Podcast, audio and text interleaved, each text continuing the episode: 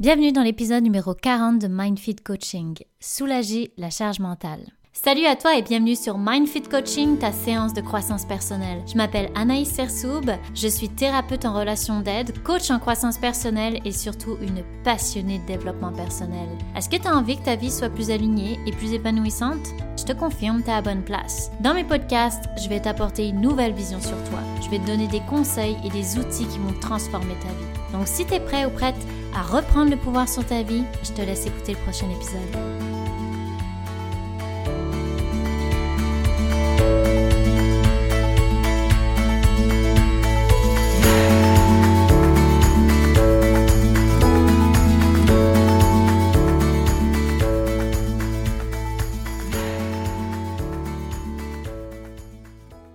Salut à toi, j'espère que tu vas bien. Aujourd'hui, je te parle de charge mentale. En fait, il y a quelques années, on en a beaucoup, beaucoup parlé de cette charge mentale, surtout au sein du couple. Et effectivement, il y en a une de charge mentale au sein d'une relation, mais il y a aussi une charge mentale qui peut se faire envers soi-même, soit avec le travail, des tâches du quotidien, mais aussi si tu es monoparental ou un, une super procrastinateur. Donc dans cet épisode, en fait, la première partie, elle va servir surtout pour tous les types de charge mentale, pas forcément dans un couple, mais par rapport à ton quotidien, dans ta vie personnelle ou au travail, pour avoir une méthode efficace afin de libérer ton esprit. Et ensuite, je vais parler de la charge mentale dans un couple. Premièrement, si on regarde la définition de la charge mentale, qu'est-ce que ça veut dire? Donc c'est le fait d'avoir constamment des tâches à accomplir qui tournent dans sa tête, de penser à plusieurs choses. Et ça peut générer aussi une peur d'oublier de faire certaines tâches, donc un stress. Au travail, par exemple, ça va être des choses à finaliser, des emails à lire, des tâches à accomplir qui s'accumulent constamment, ça roule tout le temps. Et cette sensation avec la charge mentale d'être submergé, en fait, elle vient avec une pression, un stress. Donc dans les pires cas, ça va être une charge mentale qui va devenir une surcharge mentale et qui va amener jusqu'au burn-out, comme je disais dans le pire des cas. Donc souvent, ça va aussi être des personnes qui de base sont déjà assez stressées ou qu'elles pensent déjà à mille choses en même temps, souvent dans leur tête, qui ont la difficulté à se déposer dans le moment présent. Parce que justement, elles sont toujours en train de penser à quelque chose, à ce qu'elles doivent faire, et elles se sentent stressées. Donc c'est des personnes aussi qui vont être perfectionnistes, qui ont besoin de contrôler, se rassurer. Donc si tu te reconnais un peu dans, ce profil-là, ça se peut que tu aies de fortes chances d'avoir une bonne charge mentale. Donc la première chose que j'ai envie de te dire, c'est d'en prendre conscience. C'est de prendre conscience que tu as des tâches qui tournent constamment dans ta tête et que tu n'es pas connecté ou du moins peu connecté au moment présent. Et le premier truc que je pourrais te dire pour t'aider à soulager ta charge mentale, c'est de sortir toutes les tâches que tu as besoin d'accomplir de ta tête. Dans le sens que lorsqu'une tâche est inachevée, ça va te prendre encore plus d'énergie parce que ça va constamment revenir en arrière-plan et d'un coup tu vas plus penser à cette tâche, mais ton cerveau lui va te faire des rappels réguliers. Je sais pas si tu as remarqué des fois dans ta journée, d'un coup tu te penses ah oui c'est vrai il faut que je fasse ça, ah oui c'est vrai il faut que je fasse ci. Mais ça c'est que ton cerveau te lance comme un genre de rappel. Et donc ça ça va être à, plusieurs moments de ta journée, à plusieurs moments de ta semaine, constamment. Donc au bout d'un moment, ça devient usant. Et là, on va parler de l'effet Zeigarnik. Donc c'est-à-dire que le cerveau se souvient plus des tâches qui sont inaccomplies que celles qui sont accomplies. Et que les tâches inaccomplies prennent beaucoup plus de place dans notre cerveau. En fait, la psychologue Bluma Zeigarnik, elle a remarqué ça quand elle était dans un café. Il y avait un serveur qui se souvenait des commandes et qui d'un coup se mettait à oublier toutes les commandes une fois qu'elles étaient payées. Donc là, ça l'a beaucoup intéressée. Alors, elle a fait une étude et elle a remarqué à travers son étude que les personnes se souvenaient beaucoup plus des tâches inachevées que celles qui sont terminées. D'où la sensation parfois d'avoir l'impression de ne pas avoir fait grand-chose dans ta journée, parce que ton cerveau, lui, il a déjà catalogué tout ce que tu as fait, c'est plus important, il les a mis de côté, donc tu t'en souviens pas très clairement. Tu vas surtout te focaliser sur les tâches que tu n'as pas finies, que tu n'as pas terminées. L'objectif, en fait, à travers ça, ça permet à ton cerveau de te concentrer sur ce qui te reste à finir. Le cerveau déteste ce qui est inachevé. Ça va euh, te permettre de t'en rappeler jusqu'à ce qu'elle soit accomplie. Alors le point positif, c'est que tu vas te souvenir de cette tâche là où tu l'avais laissée, mais le problème, c'est que si tu as trop de tâches inachevées dans ton cerveau, et bien là, ça fait que ça surcharge ta mémoire et que ça va brûler de l'énergie qui peut t'amener donc à la surcharge mentale, comme je disais tout à l'heure. Alors c'est là que c'est important de faire ce que je vais te dire, donc le pouvoir de faire une liste de choses à accomplir. Donc juste le fait de le sortir de ta tête, de l'écrire, soit dans une application, soit sur papier, va créer un effet de soulagement. Déjà, tu le sors de ta tête, donc tu fais de l'espace. Ensuite, ça va être important de prendre en considération dans ta liste de tâches quelles sont les tâches qui sont importantes et lesquelles ne sont pas importantes, lesquelles sont urgentes et lesquelles ne sont pas urgentes. De te mettre une priorité sur ces tâches. Parce que si tu en as 20 des tâches, mais tu n'as aucune priorité sur ces tâches, ça devient difficile. Donc tu les sors de ta tête et ensuite tu les priorises. Puis fais attention, quand je dis de faire des to-do list, faut pas que ça devienne un, autre stress, c'est-à-dire que tu fais des listes sur des listes sur des listes, puis tu n'accomplis rien finalement. C'est juste que tu te rajoutes des tâches. Donc là, ça peut devenir un stress.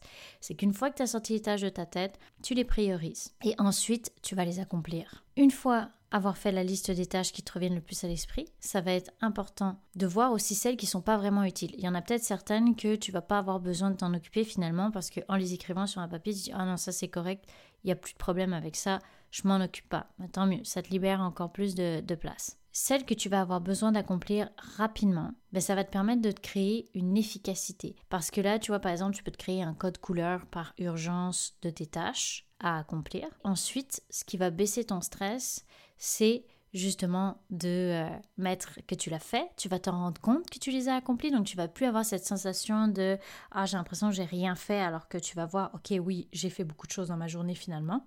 Donc ça tu peux le faire quotidiennement ou à la semaine comme tu veux. Et une fois que tu les as sortis de ta tête, que tu les as priorisés, que tu as mis ton code couleur, que tu as gardé celles qui étaient urgentes, celles qui étaient importantes, que tu as enlevé celles qui n'étaient pas trop importantes ou celles que tu n'avais pas besoin de t'en occuper ou qui pouvaient être remises à plus tard, ben ça va être important de planifier, de t'organiser d'avance.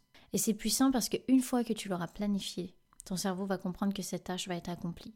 Donc ça va à nouveau t'amener une sensation de soulagement.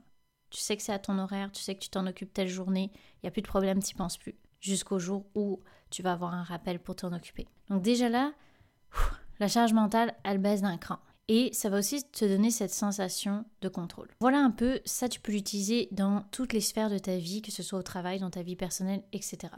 Maintenant, je vais faire une petite aparté sur la charge mentale au sein d'un couple. D'abord, tu peux utiliser exactement la même stratégie de noter les tâches et de les prioriser puis de les planifier. Je sais que c'est un problème dans plusieurs couples et je dirais que la première chose qui est très importante à avoir au sein de ton couple, c'est une bonne communication. Si tu vis des frustrations, si tu as toujours l'impression de devoir penser à tout, communique dans ta relation. C'est important de parler pour éviter une accumulation et une impression que tu dois tout faire, que tout repose sur tes épaules. Et c'est aussi important de ne pas rester dans les attentes que ton ou ta conjointe va comprendre naturellement que toi, tu as beaucoup à penser. Ou de te dire, ben, à sa place, moi je le verrai, je comprendrai. Non, si tu penses comme ça, ça va mener qu'à la déception. Vous êtes différents. Alors demander de l'aide ou déléguer, ça va être vraiment plus puissant pour soulager ta charge mentale que d'attendre que la personne avec qui tu es comprenne qu'est-ce que toi tu vis, sans en avoir même parlé. Ce qui va être aussi important, c'est d'établir un plan ensemble de qui fait quoi d'avance pour éviter que ce soit souvent la même personne qui s'occupe des tâches ou qui pense à certaines tâches. Le fait de le faire en équipe sans imposer à l'un ou à l'autre, ça va être une grande chance de succès. Et ça va aussi tenir plus longtemps que quelques semaines. Parce que s'il y en a un qui force l'autre à faire certaines tâches, c'est sûr qu'au bout d'un certain temps, ça va pas tenir. Tandis que si les deux s'engagent, il y a beaucoup plus de chances de réussite pour avoir envie de continuer à, à accomplir ces tâches-là. Donc ce qui va être important, encore une fois, comme je dis très souvent, c'est de parler de ses besoins. Encore une fois, chacun a ses besoins. Chacun a son niveau de priorisation dans une relation. Peut-être que pour toi, tu as certains besoins par rapport à certaines tâches, que c'est important pour toi, et ton ou ta conjointe, c'est pas la même chose. Donc comment faire en sorte que les deux soient dans le même bateau? Sans attendre que l'autre voit les choses de la même façon avec la même importance.